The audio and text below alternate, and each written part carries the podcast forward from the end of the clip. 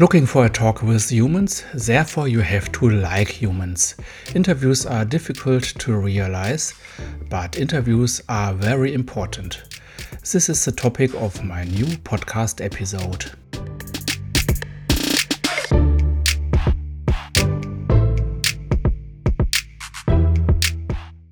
Designed Innovation, your agile podcast for your solo entrepreneurship.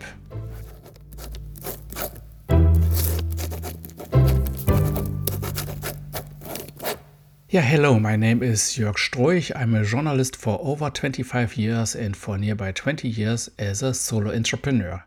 And one of my main jobs during this time is leading interviews. I do it nearby every day.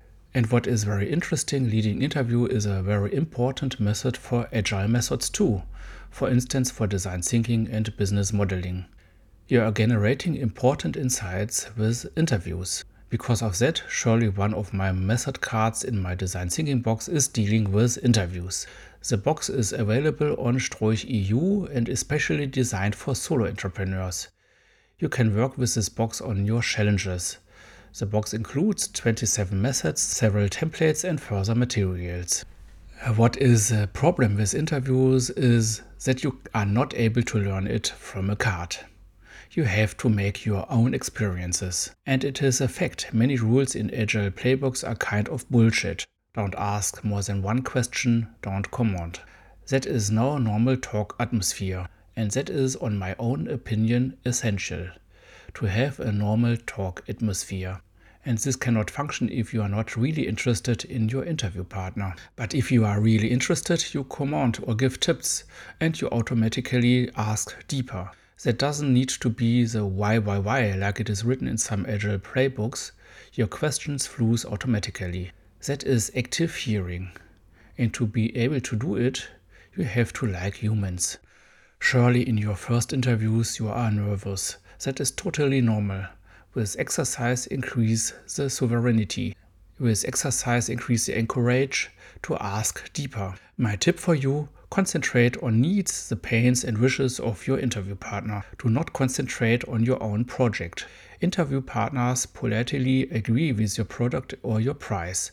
You feel good with that, but this is not the trust because they would not buy this product and not for this price. Because of that, concentrate yourself on the problems your interview partners have and get some insights why they have these problems. These are tips for the interviews in the very early observe phase, for instance for design thinking. Later, after you have built a prototype, you could ask more exactly what are the problems with this kind of solution. Or in other direction, to get insights about what until now are not the right solutions and ask with real interest. That are my experiences with interviews as a journalist for over 25 years. And this is my opinion of the often very superficial tips about this topic in many agile playbooks.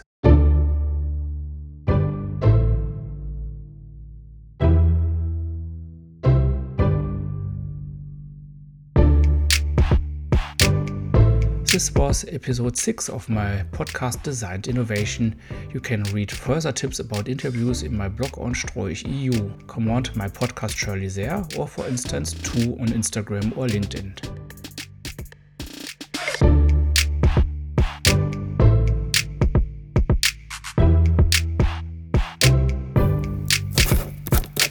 Hear from you, yours Jörg.